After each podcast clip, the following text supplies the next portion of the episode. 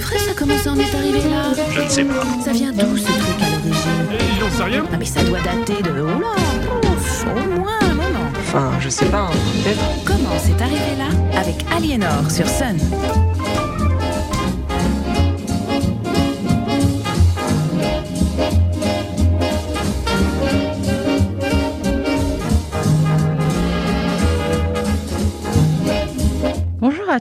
Bienvenue dans Comment c'est arrivé là, votre rendez-vous des anecdotes un peu fêlées de l'histoire. Aujourd'hui, je vous propose d'allumer les esprits des origines de Noël.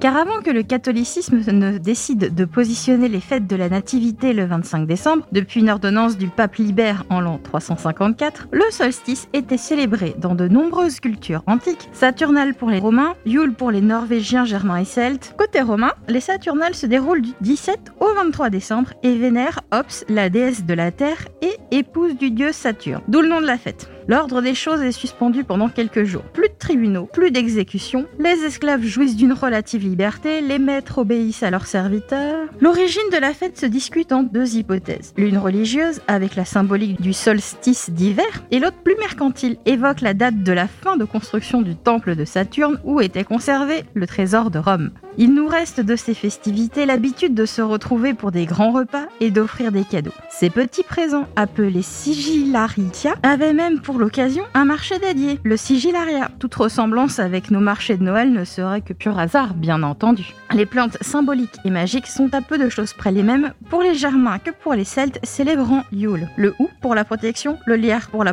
fidèle promesse porteuse de vie et le gui pour la fertilité. Les peuples montagnards, germains et norrois, danois, suédois, finlandais, vous situez, y ajoutent le sapin qui, comme dit la chanson, garde sa parure malgré le froid. Ces plantes, toujours vertes à la saison froide, sont apportées dans les maisons pour rappeler que le printemps reviendra et que l'apparente aridité de l'hiver ne sert qu'à faire germer les graines mises en terre à l'automne. Le vert, couleur de l'espoir donc. Fini avec ça. Les rites de Yule s'accompagnent de feux allumés par des prêtres ou des prêtresses afin d'aider à la renaissance du soleil. Rappelons qu'une des plus grandes peurs de l'époque restait un monde obscur où rien ne pousserait. De là à faire un lien avec des personnages de BD craignant que le ciel leur tombe sur la tête, partout à il n'y a qu'un pas. Les particuliers les plus modestes allumaient, eux, des chandelles ou des bougies. Tous se réchauffent de l'intérieur avec du vin ou du jus de pomme, épicé et servi chaud. Après tout, il s'agit d'assister la déesse Terre qui donne naissance au soleil et toutes les bonnes volontés sont appréciées. Cette capacité de la déesse à donner vie au soleil, principe divin masculin, et aux autres planètes, impose sa pureté. Il n'est pas donné à tout le monde de donner la vie justement à un enfant Dieu, même si d'ici il est plus question de pureté de l'âme. On comptera dans les récits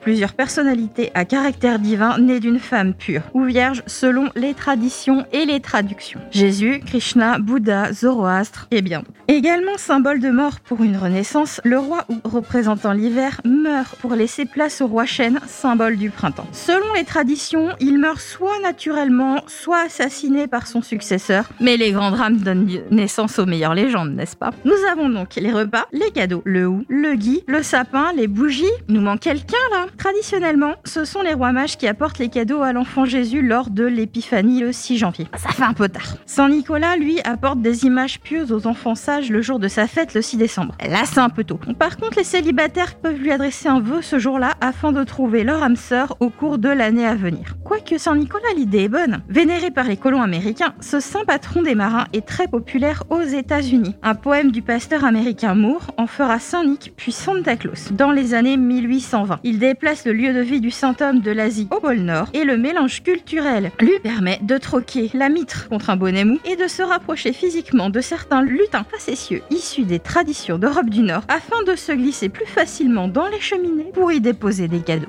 Andon Sundblom, un Suédois vivant aux États-Unis, dessinera un Santa proche de la description du pasteur Moore, délaissant la posture très rigide de Saint Nicolas pour le bonhomme joufflu que nous connaissons. Et si le saint est associé au rouge et au vert, Santa passera lui par le jaune le bleu. Ses couleurs actuelles, rouge et blanc, tout simplement un coup marketing d'une célèbre marque de boissons gazeuses au sucre au cours des années 30. Le rouge de Noël, lui, provient des billes et des pommes conservées pour décorer les sapins dans les régions de tradition germanique. L'habitude du sapin décoré de fruits et de gourmands gourmandise, instaurée vers le XVIe siècle, se trouve mise à mal en 1858 quand une grande sécheresse prive les Vosges et la Moselle de pommes. Un maître verrier de Meisenthal eut l'idée de créer des boules en verre soufflé afin de les remplacer. Une légende raconte que Saint Nicolas, s'apprêtant à sortir d'une maison après y avoir déposé les cadeaux, s'aperçut que l'arbre décoré abritait une araignée. La bête y avait tissé sa toile, bien visible au milieu des branches et autres ornements. Afin de ne pas chagriner la maîtresse de maison à son réveil, il jeta un sort et changea les fils de soie en fils d'argent. Ainsi naquirent nos guirlandes. Enfin, le terme Noël, à l'origine cri de joie populaire, fut associé au fait de la nativité pendant le XIVe siècle. Je vous souhaite donc un joyeux Noël, vous envoie toutes les bénédictions de Yule en espérant que ça vous apporte joie et bonheur au milieu du froid et de la grisaille.